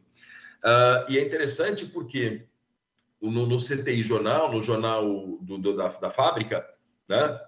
que era escrito dos operários, pelos operários mas praticamente meio que roteirizado pelo dono da indústria, o que é muito típico no interior, né? Nessa indústria dos anos 30, os grandes industriais que aparecem como grandes pais, como grandes condutores, né? E aqui o dono da, da, da companhia fazia esse papel, né? Então, eu estava me lembrando que quando eu peguei os, os editoriais de 1932, né? O dono da indústria, Félix Guizar, ele era um dos membros da comissão que arrecadava fundos para combater Getúlio Vargas né, era o Félix Guizar e o bispo da cidade, Dom Epaminondas, que compunham esse, essa comissão. Em 37, esse mesmo jornal dessa mesma fábrica, com o mesmo personagem, é um jornal que faz louvas sensacionais a Getúlio. Né? É o mesmo jornal. É o mesmo jornal. É um, são os mesmos personagens. Então você percebe como foi eficiente em 32 a, a, a vitória de Getúlio sobre São Paulo e como, de uma certa forma, as coisas que vieram depois foram calando a oposição paulista, do tipo, é uma constituição que vocês querem, tá aqui, tem um código eleitoral que já está aprovado, vai ter eleição no ano que vem, a constituição sai em 34. Acabou. De que jeito vai ser a constituição é um outro problema, mas acabou. Né? Então, ele é muito hábil nesse processo de calar a oposição paulista. Mas é interessante como 32 é um marco protenentismo. Não sei se você concorda comigo, Rafa. Se discorda, fica à vontade. Mas 32 eu vejo como um marco protenentismo. Porque o que, que acontece? Um dos principais fatores motivadores do movimento em 32 em São Paulo é justamente o predomínio dos tenentes. Né? De 30 a 32, os tenentes foram nomeados interventores em grande parte dos estados eles compõem muito do alto escalão do governo, né? E, os tenentes, mal bem, por mais que não soubessem exatamente o que eles eram, eles eram uma ala mais radical dessa turma que colocou, uh, que se colocou no poder em 30. Então, quando acontece o movimento em 32, como é que o Vargas sinaliza para o bloco que está com ele? Ele fala: olha, mais um desse a gente não aguenta. Mais um desse a gente não aguenta. Então, lamento muito, tenentes, estamos juntos, mas vocês vão ter que sair do primeiro escalão. E ele vai se afastando desses tenentes que era uma ala incômoda, que cobrava muito uma ditadura imediatamente. Né? Então, ele vai esvaziando esse poder dos tenentes o, o próprio movimento tenentista meio que se esvazia num cenário em que estão se formando ao mesmo tempo a ação integralista brasileira, aquele fascismo, a extrema-direita, e de outro lado, a Aliança Nacional Libertadora, que, com, que é, é, composta pela esquerda, pelos socialistas, comunistas, mas por antivarguistas também. Não é um comunismo puro sangue, essa Aliança Nacional Libertadora, aliás, nem perto disso. Né? Você tem antivarguistas e comunistas juntos nesse processo, reconhecendo que o fascismo da AIB e o varguismo são uma verdadeira ameaça, viam dessa maneira. Então, de um lado, a ANL e de outro, a AIB, de um lado, o, comunismo dentro da ANL e de outro, o fascismo que compõe a AIB, eles tragam, eles engolem, eles sugam o movimento tenentista. O movimento tenentista, ele se esvazia depois de 32 de uma forma espetacular. Né? E a gente tem uma outra composição a partir dali. O que, que você acha, Rafa? Não, eu, eu concordo 100%, né? E, e até mesmo lembrando que a primeira manifestação, se não me não me fal, se não me se eu não estou aqui tendo algum problema de memória, Maurinho, mas a primeira manifestação em São Paulo, antes de fato de das coisas se tornarem uma guerra, né? E eu prefiro, eu acho que o melhor nome é guerra né? Não, Sim. Que revolução, revolta, é, é uma guerra, no final das contas. É guerra. É, é justamente sobre a dificuldade de nomear o interventor em São Paulo e é sobre a visita do Pedro de Toledo, né? Exato. O Pedro de Toledo que dá... Que, que gera a primeira grande manifestação é, depois Oswaldo Aranha vem para cá, né? E isso ganha um, um corpo maior. E, em teoria, assim, Maurinho, tu pelo menos de sala de aula, vai ser a última vez que você vai falar sobre tenente até o final do ano. Você nunca mais fala sobre os tenentes, né? Já reparou nisso? Eu sempre acho muito engraçado como às vezes você convence as alunas e os alunos que tem um personagem muito importante, ele puf, desaparece. Né? E, é, e, é exatamente isso. Os tenentes desaparecem. A gente basicamente não vai mais voltar a falar sobre eles nesse momento. Agora, Maurinho, deixa eu te fazer uma outra pergunta, já que você me fez uma aqui. Tem, tem, tem uma outra coisa em meio a esse processo que eu acho interessantíssimo, e, e quem me falou isso a primeira vez foi o Marcelo Adolfo, Marcelinho, que também já esteve aqui, que também já deu aula com, comigo e com o Dani. E um dia ele me falou, é, ele, ele usou uma expressão, depois eu fui atrás e, eu, eu endosso esse, esse posicionamento dele, que quando Vargas mantém as políticas de valorização do café, que inclusive vai favorecer esse racha do PD com Vargas, etc., ele está favorecendo o café enquanto economia, mas ele já não está mais favorecendo os cafeicultores. E que ele consegue criar essa distinção. Não claro o suficiente para que todo mundo entenda, obviamente, mas talvez claro o suficiente para que a gente aqui, a essa distância, compreenda esse processo. Porque se a gente parar para pensar estruturalmente, é, e você mesmo mencionou isso no primeiro bloco, as reservas de café que tinham sido geradas aqui no Brasil, graças às políticas da Primeira República, aquilo não era reserva só para o Brasil. Aquilo é uma reserva econômica para os cafeicultores. Porque o abalo na economia que você perdeu uma grande safra do café poderia causar, ela não era só para o país, ela também sobre os produtores. Porque isso, numa economia de médio e longo prazo, poderia, sei lá, é, tirar o lugar do Brasil nessa economia internacional, dar o lugar para outra pessoa. Agora, quando você compra e queima esse café, você não dá é. mais garantia. Você Exato. não dá mais reserva. Né? O, o recado é: eu estou resolvendo esse problema agora, mas eu não estou resolvendo o problema de amanhã. Estou te defendendo aqui agora, mas eu não vou necessariamente te defender amanhã. E, e o fato de que ele vem e cria, em 1933, junto com a abertura da Assembleia para Constituinte, o Departamento Nacional de Café, que passa a regulamentar a produção de café, E isso eu acho que deixa muito claro, né? Então, a habilidade aqui que a gente está vendo de abraçar setores, resolver problemas, colocar os pingos nos is, né, chama muita atenção. E aí eu tô te fazendo essa pergunta, se você concorda com isso, Opa. porque me parece que é isso que também está sendo feito com os tenentes. E tem um outro elemento que corrobora com o que você está falando, é que se você pega estatisticamente a quantidade de terras destinadas ao plantio de café na década de 30 se reduz. Sim, sim. Né? Você tem uma tendência de uma diversificação econômica maior. Na verdade, que você tem uma questão, você matou, você matou a pau. Você tem uma questão urgente que é eu preciso resolver a questão do preço do café. Você tem aquela, aquela desgraça do tal do efeito multiplicador. Né? Se vira um efeito, se o preço do café despenca num nível estratosférico, o efeito multiplicador negativo disso é um negócio fora de controle. Então, o que o Vargas faz é uma intervenção imediata, né? segura o preço do café, né? vai adotando um conjunto de medidas paralelas para manter os setores em volta do café funcionando e a economia começa a tracionar de novo. A economia brasileira é uma das primeiras a responder rápido no mundo ocidental nesse contexto do, do, dos anos 30. Né? Então, é, é, é muito isso. Uh, uh, acho que nesse contexto, o Vargas ele, ele segura a economia de um lado e ele cala em 32 a, a, a oligarquia paulista de outro. Né? É esse o jogo. E a partir dali, o, o, como, é que come, como é que a coisa começa a se estruturar? Uh, de um lado, essa ação integralista brasileira, e o, os integralistas, eles querem sair na foto com Getúlio. Getúlio que não quer sair muito com eles. Getúlio, gosta dos caras até, porque eles são úteis. Eles fazem uma propaganda de um regime autoritário, né? É, o Getúlio gosta disso.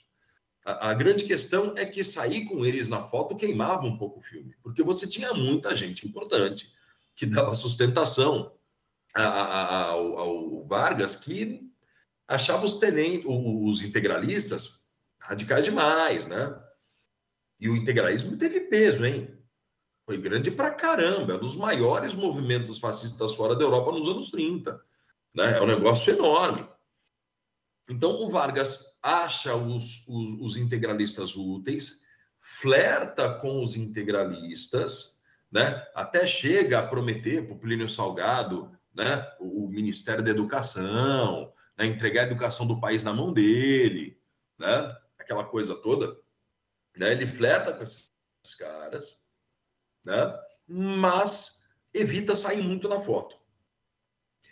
Ao mesmo tempo, vai se montando uma força grande contra ele, são os antivarguistas, os comunistas, a ANL, vai se movimentando. Em 34 vem a Constituição, Getúlio consegue, numa manobra com o Congresso, permanecer, fica no governo constitucional, né? E aí volta naquela questão. São Paulo, dessa vez, não se, não se manifesta frontalmente, o que mostra como o 32 surtiu efeito. O como ele consegue desmobilizar com a ação econômica de um lado e com a ação política e militar do outro, ele consegue desmobilizar a oposição paulista, né? Em 34, ele assume. Em 35, acontece a intentona comunista. Né? Em 35 vem aquele movimento.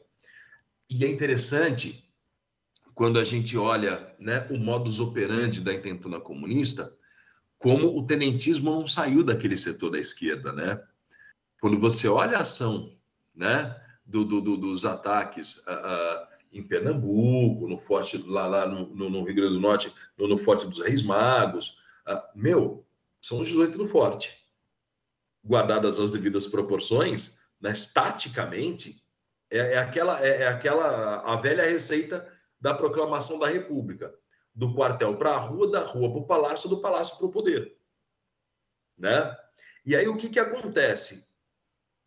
A Internacional Comunista é derrotada e dá ao Getúlio a, a, munição que ele precisava, a munição que ele queria, né? De que havia uma ameaça em curso, que era ameaça comunista, e que manter a ordem exigia um Estado mais forte e medidas mais firmes para conter essa ameaça comunista.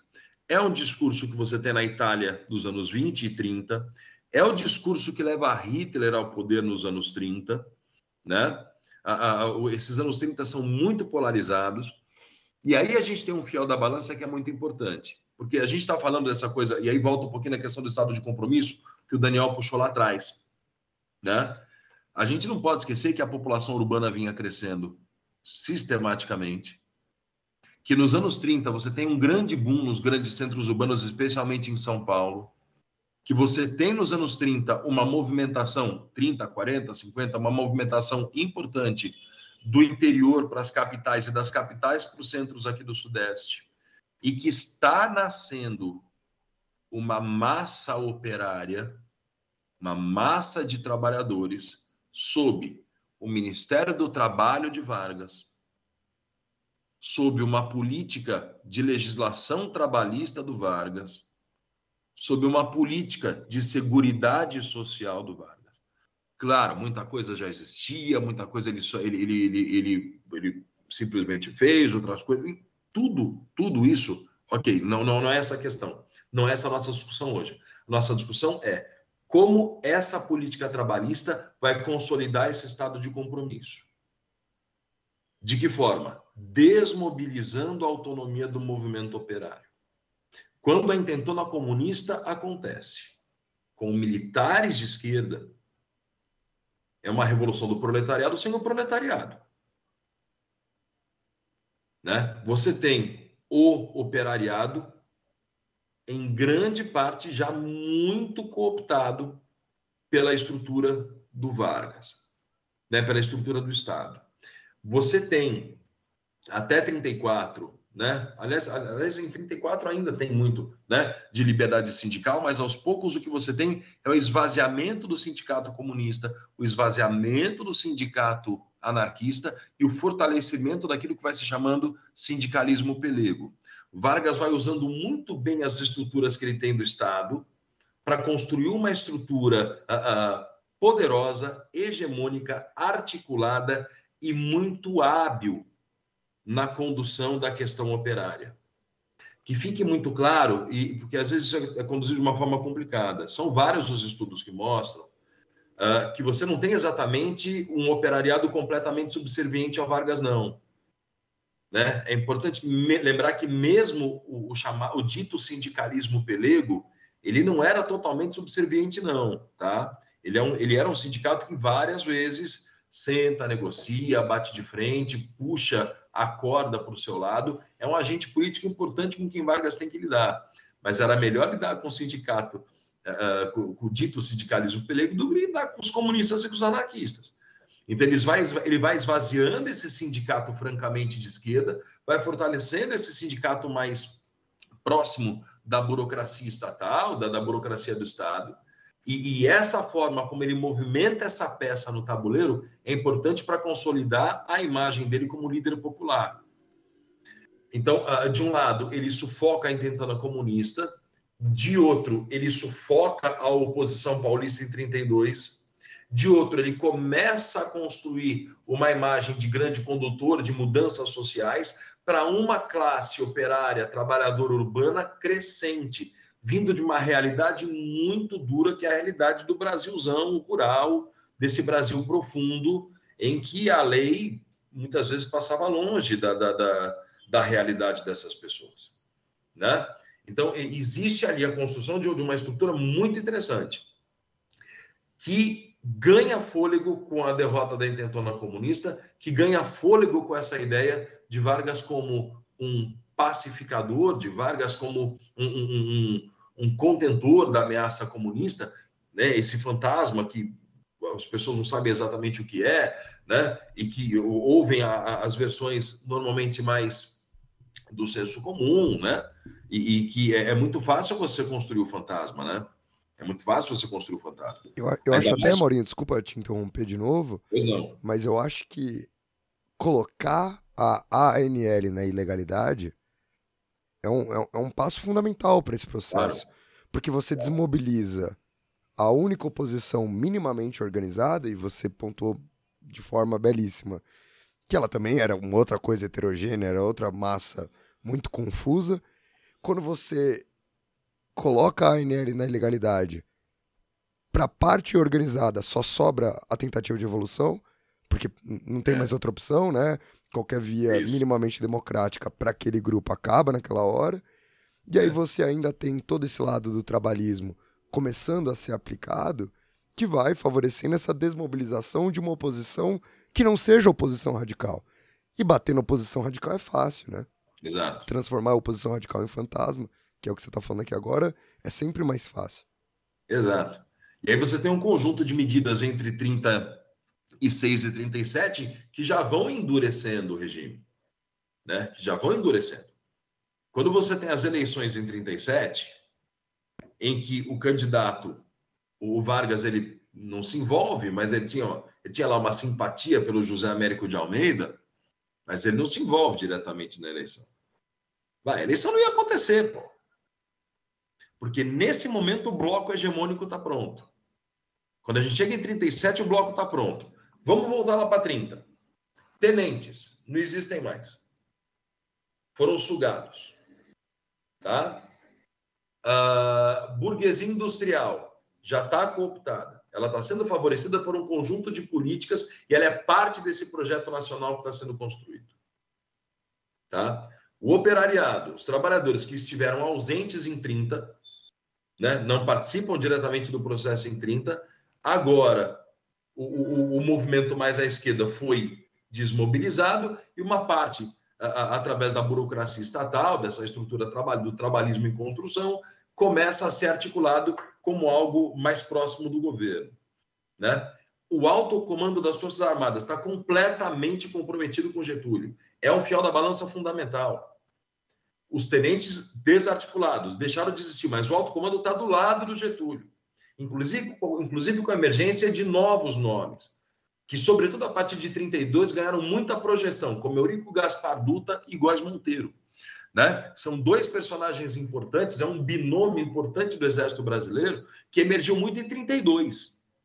Né? Um pessoal que emerge muito na década de 30, sob já o comando do, do, do, do Vargas no poder. Né? Então, aos poucos, o que, que a gente percebe? Em 37, quando está para acontecer a eleição, como é, qual é o bloco de poder que está claro, que está pronto? Um, a burocracia estatal. A burocracia estatal tem um papel estratégico. Ela faz a mediação entre a sociedade e o Estado na ausência da democracia. Seja através da propaganda, seja através do sindicalismo oficial, seja através do funcionalismo público, nos hospitais, nas delegacias, nas escolas, nos museus, na cultura, a burocracia estatal, ela vai fazer essa mediação entre o Estado e o povo. Essa burocracia veio crescendo acentuadamente entre 30 e 37. Quando chegamos em 37, você tem canais, ferramentas dessa burocracia que estão muito bem estruturados, que vão virar aqueles três Ds no Estado Novo: o DIP, o DOPS e o DASP. Né? O Departamento Administrativo de Serviço Público, Departamento de Imprensa e Propaganda, Departamento de Ordem de Política Social. Né? Então, ali, a burocracia estatal ela vem crescendo, o trabalhismo vem acentuando também o fortalecimento dessa burocracia estatal, e com isso você vai criando canais de mediação com a sociedade que independem de democracia. A segunda perna, o alto comando do Exército, em especial. Né? Enquanto Góes Monteiro, Dutra, os grandes generais tiverem com Getúlio, os quartéis estão tranquilos. Os quartéis tranquilos, Getúlio pode comandar do jeito que quer. A terceira perna, a burguesia industrial, que vai ser o agente da modernização econômica. Que não adianta ter exército do lado, ter burocracia estatal fazendo propaganda e os cambal, se a economia não vira. O Brasil é um país pobre. O Brasil é um país de pessoas pobres, predominantemente pobres, de pessoas que passam muita necessidade, de pessoas que vivem muito mal, historicamente, ainda é. Portanto, essas pessoas normalmente agem politicamente, e aqui, pelo amor de Deus, não vai, não é nenhum tipo de, de, de, de crítica, não, ao contrário, é uma constatação. E, e, é justo que seja assim dentro dessa dimensão. As pessoas agem de acordo com o que elas estão vivendo. O que, que elas vão apoiar? Em quem que elas vão votar? Né? Normalmente, no cenário democrático, não é um voto necessariamente ideológico. no cenário ditatorial, não é nenhum absurdo uma população como essa, empobrecida, que passa necessidade, apoiar ditadores francamente de direita. Não é nenhum absurdo. Né? Acho muito ruim esse papai, eu não entendo pobre de direita. Pera lá, calma. Vamos entender que a gente vive num país muito pobre, num país cuja educação é um, é um dilema, em que as pessoas, no mundo real, nesse mundo da batalha cotidiana, as pessoas lutam pela sobrevivência. E quando você tem num cenário desse qualquer sinal de uma sobrevivência mais estável, de algum tipo de melhora, as pessoas abraçam isso com muita força. E, e até mais, né, você... né, Maurinho? Eu, eu, eu, concordo 100% com o que você está falando. Eu, eu acho que quando a gente tenta colocar esses rótulos, é o pobre de direita, que é, é sem sombra de dúvidas uma coisa bastante problemática, a gente esquece, primeira coisa, e eu falei isso hoje por acaso, posicionamento político não precisa fazer sentido para ser legítimo. Né? No, no, aspecto de que a gente não precisa é, claro. exigir uma coerência teórica é, das pessoas que estão resolvendo problemas delas, ou que estão buscando é resolver problemas inocente, delas. Né? Achar que o mundo faz sentido, achar Exato. que só acreditam no que, no que tem coerência, é muita inocência, né? Não, demais, claro. né, Dani? Você não, você não faz, você não vota justificando por extenso é. o seu voto. Você vota. Voto é um cálculo racional, né? Isso, né? E isso é muito importante, né? Pra gente entender esse contexto que o Maurinho está explicando pra gente. É, não, não tem dúvida. E, e hoje isso, isso, isso, encaixa perfeitamente também, né? As pessoas, elas elas estão vivendo, elas estão na batalha. Né? Então, quando aparece uma, uma, uma, qualquer sinal de melhora, algo, as pessoas se apegam. Não sei se vocês já notaram, o, o, Getúlio Vargas, ele é o primeiro, talvez o único ditador na história do Brasil, nós tivemos alguns, ele é o único ditador da história do Brasil que não é chamado pelo sobrenome. Entre as camadas mais populares é doutor Getúlio, não é Vargas. Quem chama de Vargas é historiador, sociólogo. É a gente que chama o Vargas de Vargas. Se você fala com os antigos, e, bom, já se foram quase todos, né? Porque já se passou o tempo. Meu pai acompanha... Meu avô adorava. Meu avô adorava Getúlio. E é Getúlio. É. E é Getúlio. Chama por Getúlio, não chama por Vargas. É chama é pelo o Dani nome. que chamou o Chico Oliveira. E, e, é legal porque o, o, meu avô, que era analfabeto, né, meu avô da parte materna, né? Ele, os três presidentes preferidos dele eram Getúlio Vargas, Castelo Branco e Lula. Olha isso. É o que a gente estava falando aqui, cara. É exatamente esse o ponto. É exatamente esse o ponto. É isso, é isso, é exatamente esse o ponto, entendeu? E, e, meu Deus, é a realidade, caramba. As coisas são assim. O Brasil é um país de gente muito pobre, de gente muito batalhadora, de gente que, para conseguir sobreviver, meu, faz coisas impressionantes, entendeu? Então, é, é, é natural que isso, que isso tenha uma lógica histórica, que isso tenha uma lógica política. É, e o que não significa que a gente está aqui defendendo esse posicionamento. Claro, evidente, que a gente está falando, nossa, evidente. que excelente ideia. Nossa, não, que perspicácia. A gente está tentando justamente legitimar as condições. É, que são individuais também, que buscam problemas. Compreender o processo, isso, pensar isso, sobre o processo. Perfeito, perfeito. Né? A gente cobra sobre... tanto, né, hoje em dia, com esse, com, essa, com esse aumento de youtubers sobre finanças, investimento, né? E a gente gosta tanto do argumento que sacanagem pedir para alguém é, investir o dinheiro que ela usa para almoçar. E, e, é um pouco disso que a gente está cobrando politicamente. Que sacanagem você exigir de alguém cobrar um futuro quando a pessoa acha que ela não sobrevive até amanhã. Exatamente. É, então, Perfeito. E, e esse, esse, é o ponto que a gente está levantando. É isso, exatamente. É disso que a gente está falando. Então é isso. Para a gente partir para o terceiro bloco, está montado o bloco histórico, o bloco hegemônico que vai governar com Getúlio. Né? Para parafrasear o velho Gramsci, você tem aqui né, o, a, o exército, burguesia industrial e burocracia estatal. A dinâmica disso no Estado Novo a gente começa no terceiro bloco. Perfeito, Maurinho. Então o segundo bloco do programa fica por aqui. Vamos ao terceiro e último bloco do programa, falar justamente sobre o Estado Novo.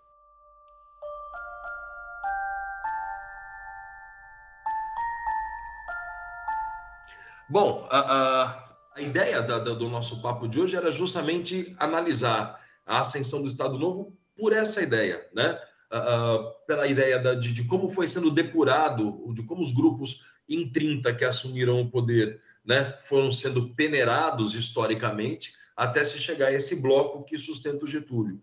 E a gente viu né, que vamos ter uh, o exército, burguesia industrial, burocracia estatal. Mas a gente não pode esquecer de uma coisa importante: as oligarquias. As oligarquias elas perderam a hegemonia nacional, as oligarquias rurais, elas perderam a, a hegemonia nacional em 30, mas ainda são um fator de importância essencial para a pacificação política. Pode ver que o, o, as modernizações, as ações mais assertivas do Estado Novo, no regime ditatorial, são muito mais incisivas na zona urbana do que na zona rural, entre os trabalhadores urbanos do que entre os trabalhadores do campo. Né? O campo é um Brasil que o Vargas mexeu muito pouco, ou muito menos do que poderia, ou do que deveria, né? justamente porque não mexer com o campo, ou mexer pouco com o campo, mexer pouco nessa estrutura, é uma forma de manter pacificados caciques políticos historicamente muito importantes e com essa pacificação, você consegue tocar esse barco. Você consegue tocar o barco da modernização econômica que ele queria fazer. Né? Então, você tem. Eu gosto sempre de, de, de pensar assim. Quando o pessoal me pergunta, Maurinho, eu posso afirmar que o Estado Novo é fascista? Eu costumo brincar que ele tem jeitão de fascista, ele anda como fascista, ele fala como fascista, mas não é exatamente fascista. Uh, uh, você tem algum, o nível de aparelhamento do Estado, por exemplo, uh, no fascismo italiano, no nazismo alemão, é muito maior do que o aparelhamento do Estado que Vargas faz. E você tem uma diferença, a meu ver, assim, fundamental nessa história, que é a ausência de um partido único. Né? Acho que esse é um ponto crucial. Ou de um partido pega... que seja, né? qualquer partido que seja. Exatamente, exatamente né? Porque em 37 você tem a Constituição de 37, a polaca, né? Que vai ser a, a, a Constituição que vai conduzir o Estado Novo, que extingue os partidos políticos e que concentra todo o poder executivo. É uma ditadura indisfarçada. Eu, eu costumo brincar com os alunos, eu falo assim, se você pegar uma máquina do tempo e voltar a 37 ou 38 e pedir uma audiência com Vargas, ele provavelmente te receberia, ouviria você por algumas horas, responderia muito pouco. Você sairia provavelmente sem saber se ele gostou do papo ou não. Mas haveria um momento muito interessante. Você poderia perguntar para ele, Vargas, como é ser um governante populista? Ele vai olhar para você e falar: o que é isso? Né? Porque primeiro nasceu a criança, depois veio o nome. Né? Então, a, a, na, na literatura, na imprensa, né? O termo populista ele começa a ser utilizado mais tarde. Ele aparece mais tarde, anos 40, 50, começa a aparecer com mais força esse termo do populismo, essa ideia do conceito do populismo.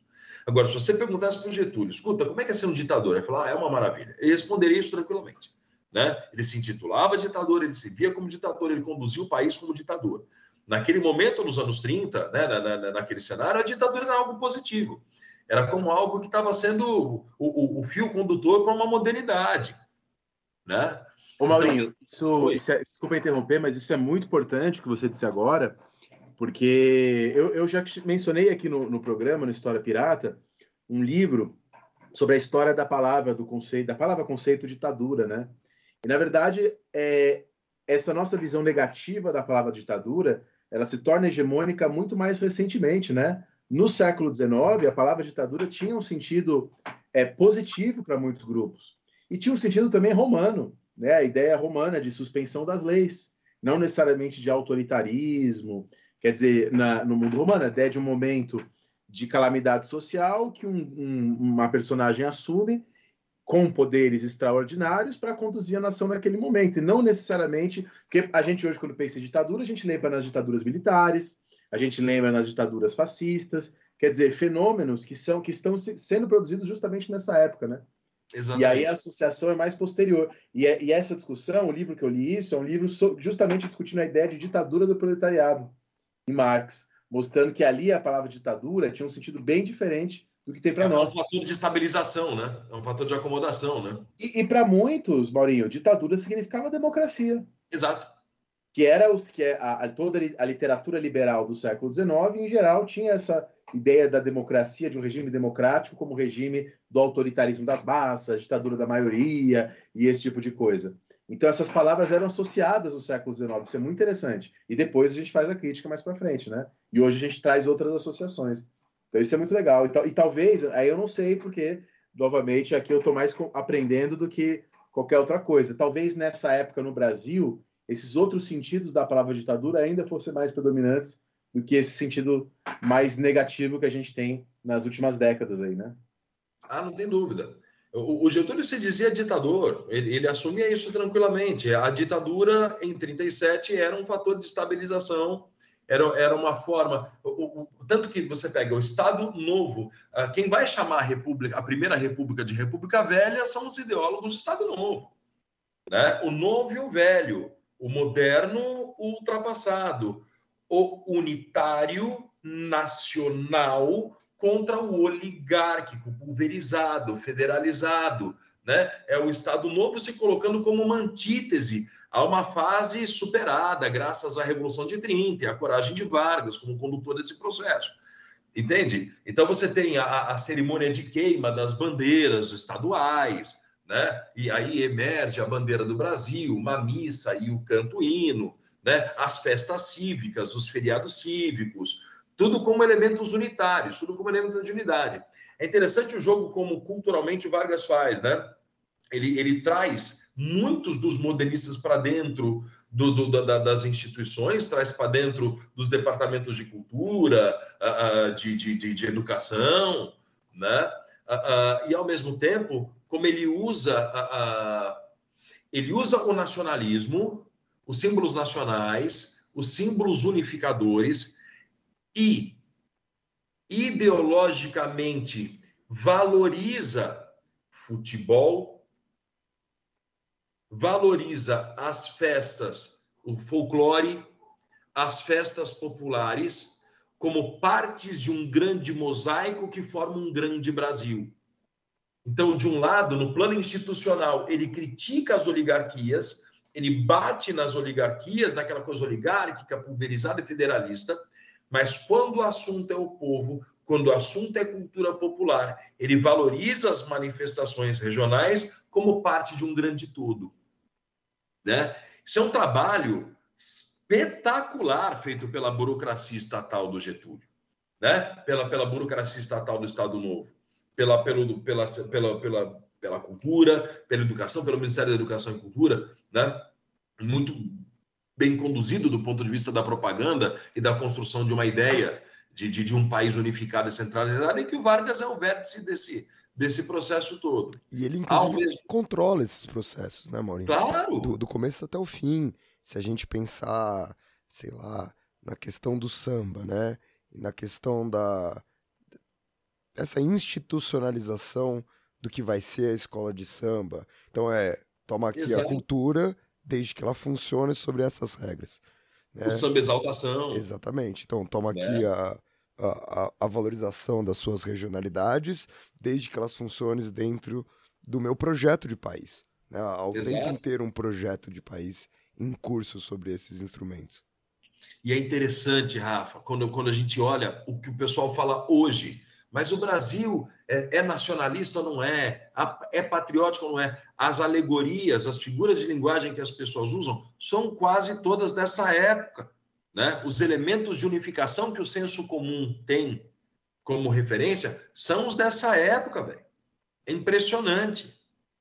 Entendeu? Como foi bem construído isso. Depois, a, a, ditadura militar vai fazer muito bem isso também, sobretudo no pico dela, no governo Médici, o, aparelho de propaganda do, do, do da, ditadura militar também é espetacular né? também é, é, é, é, formidável nesse sentido de conseguir consolidar uma ideia de um conceito de nação, um conceito de patriotismo, né? um conceito de brasilidade que ficou no senso comum até hoje também. E que é uma, não é uma inovação, não. É uma derivação do que estava sendo construído nos anos 30 e 40.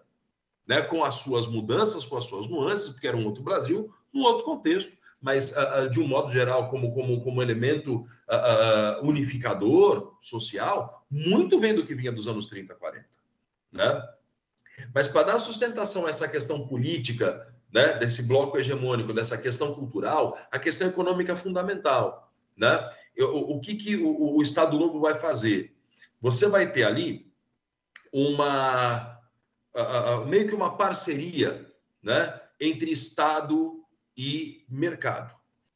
Ou seja, o Estado é uma receita típica dos anos 30. Né? De uma certa maneira, vários modelos variaram em torno desse tom como resposta à crise de 29. É preciso lembrar que nos anos 30, de um modo geral, as pessoas, as instituições, os bancos, entenderam a crise de 29 como uma crise do liberalismo.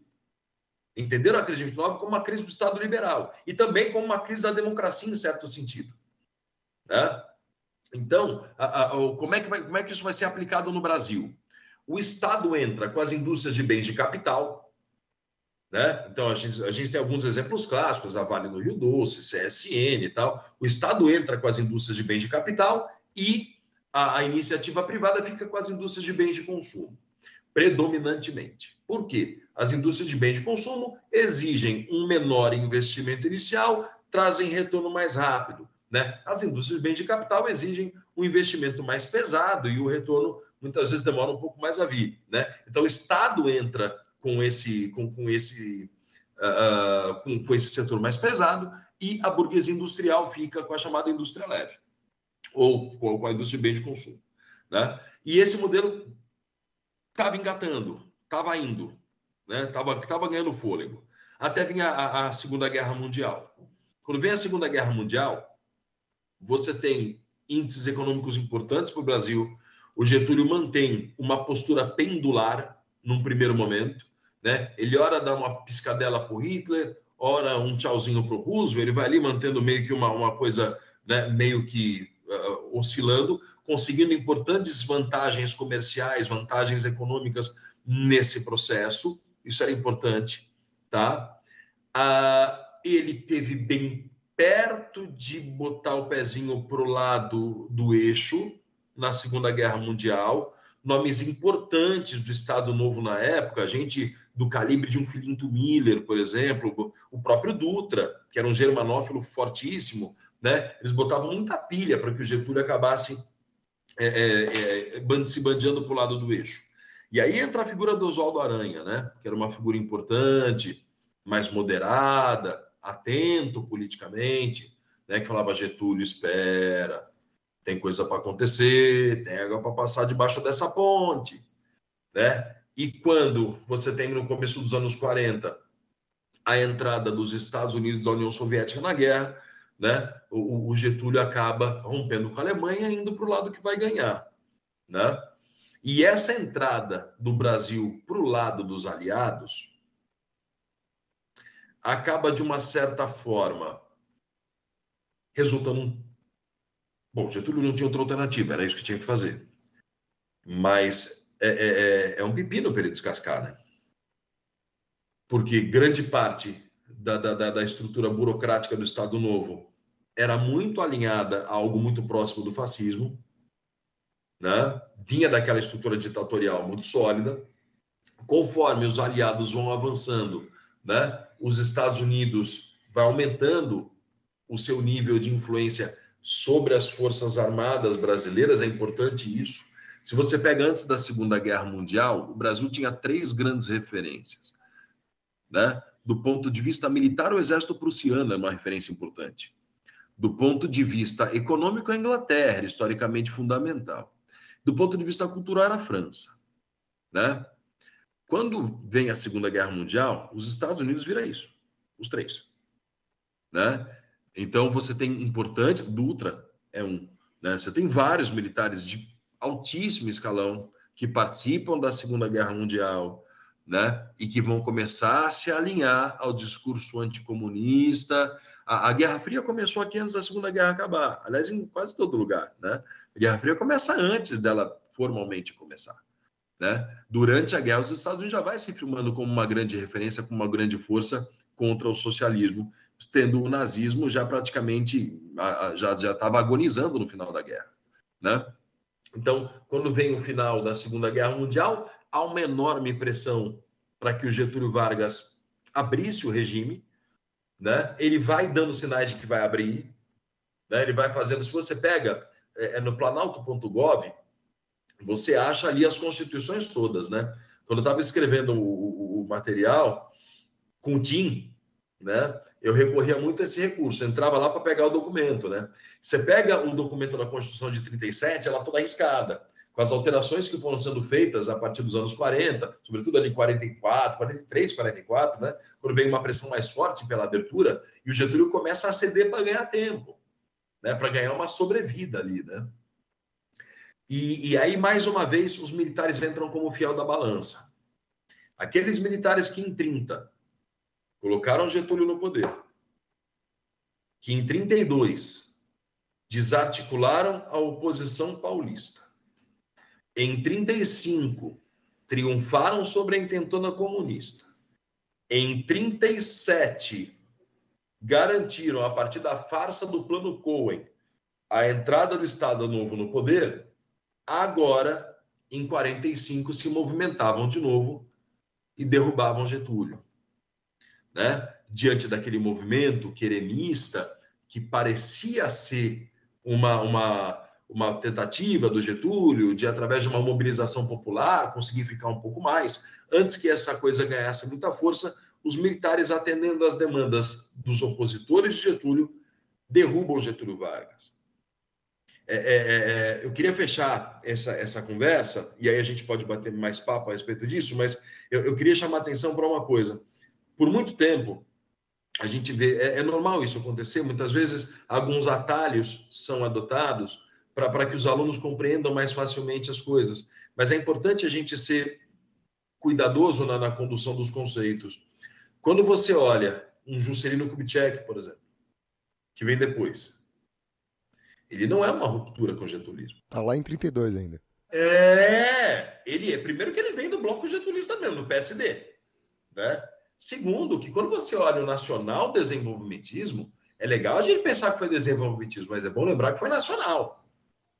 O Estado está lá, construindo Brasília, construindo Belém Brasília, hidrelétrica para tudo quanto é lado, planejando esse troço todo, o que muda é a relação, pelo menos em parte, é a relação com o capital externo. Mas o Estado está lá.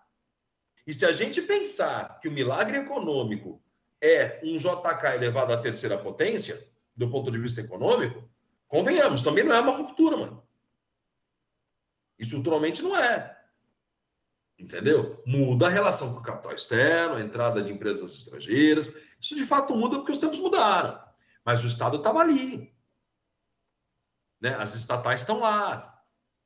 A comunicação está lá. Getúlio é um fiel na balança importante da história da República Brasileira.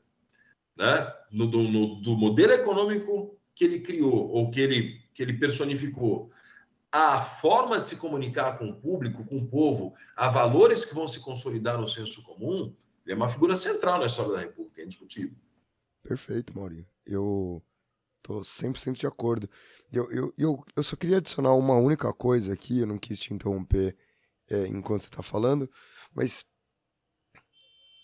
eu gosto sempre de chamar a atenção de uma parte desse final, Maurinho, que é o seguinte.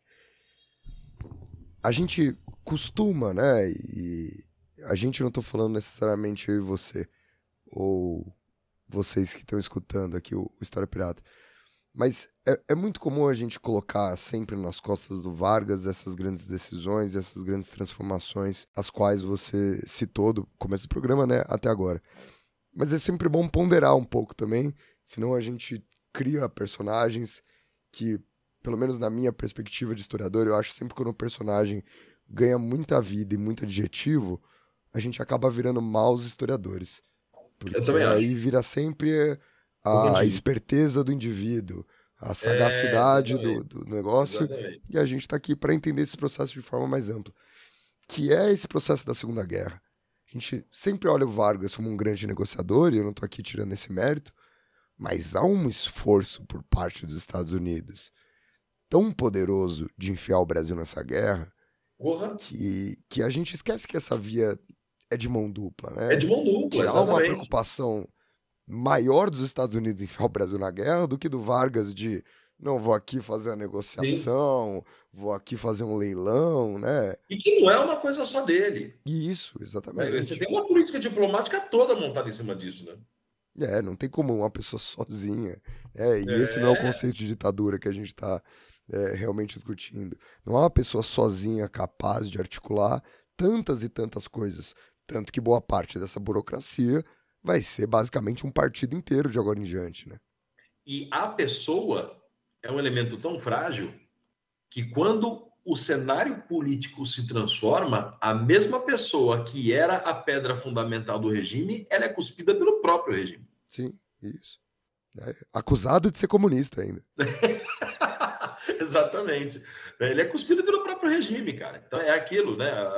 Não existe essa coisa de, de, desse, desse voluntarismo, né? Não existe. São estruturas, né? Complexas, né? O... Não lembro quem que dizia isso. Política é, ve- é nuvem. Não lembro quem que falava isso. Política é nuvem, né? Cada hora que você olha, ela está montada de um jeito.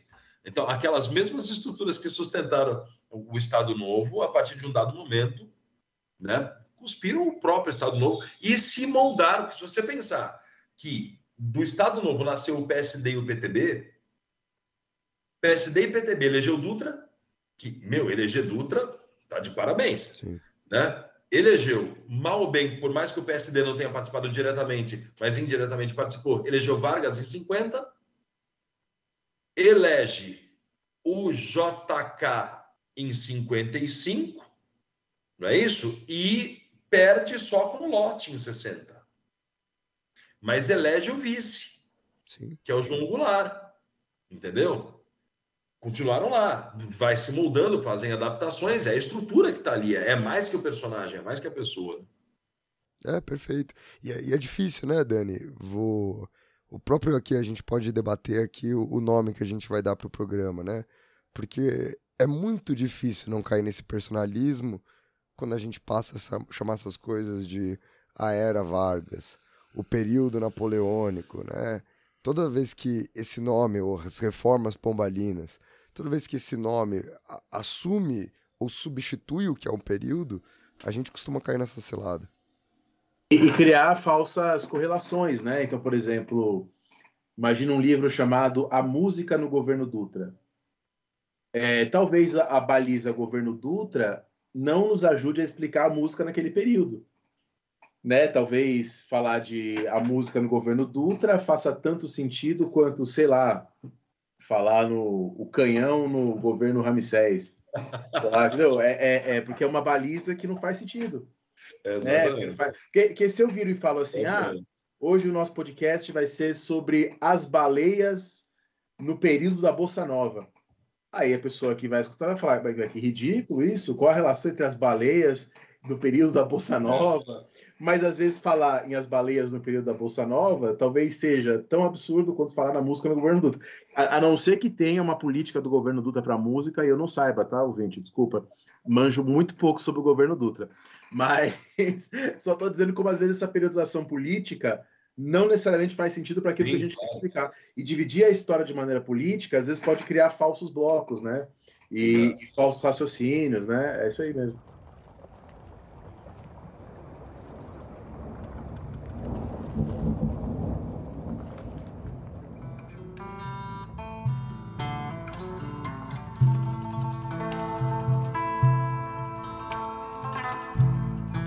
É isso então.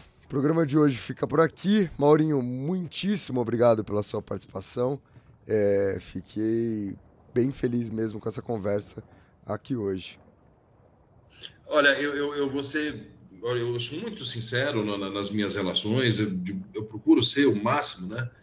E, e, meu, eu estou muito, muito, muito feliz de estar conversando com vocês hoje, de verdade. Eu, eu acompanho o trabalho de vocês pela História Pirata, eu recomendo História Pirata.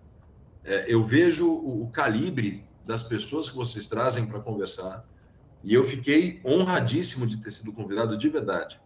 É, Não, não é, não, não estou sendo cabotino, tá? É absolutamente sincero. Eu fico felicíssimo de ter sido lembrado e espero ter, ter contribuído de alguma maneira. Sempre lembrando que eu sou um generalista, eu sou um professor de ensino médio, não sou especialista em absolutamente nada, mas eu sou um, um apaixonado pelo que eu faço, pelo meu trabalho, pela, pela, pela, pela profissão e por história, né? E bater papo com vocês, pô, sensacional, velho. Muito, muitíssimo obrigado, divertidíssimo. Maravilha. Pô, Maurinho, e sabe que antes de você chegar, a gente entrou uma. Às vezes a gente faz isso, a gente entra uma meia hora antes do convidado pra gente ficar trocando ideia, conversando sobre a vida, falando sobre términos de relacionamento, os meus, não os do Rafinha, que é um homem casado.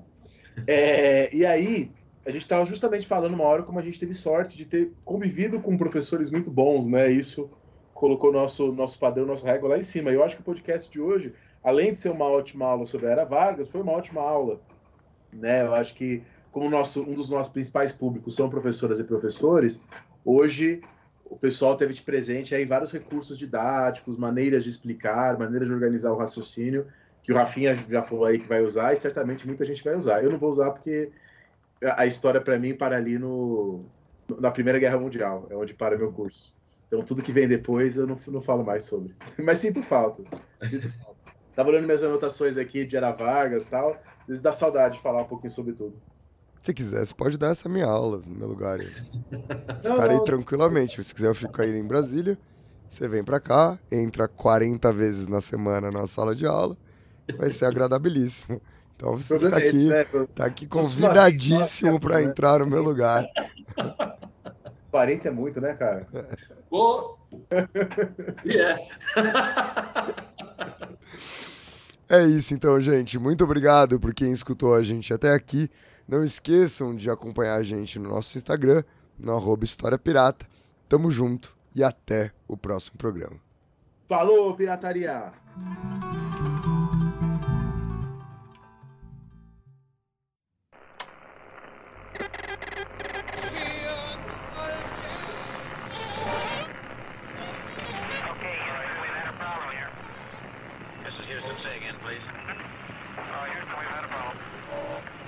Misión internacionalista extraordinaria.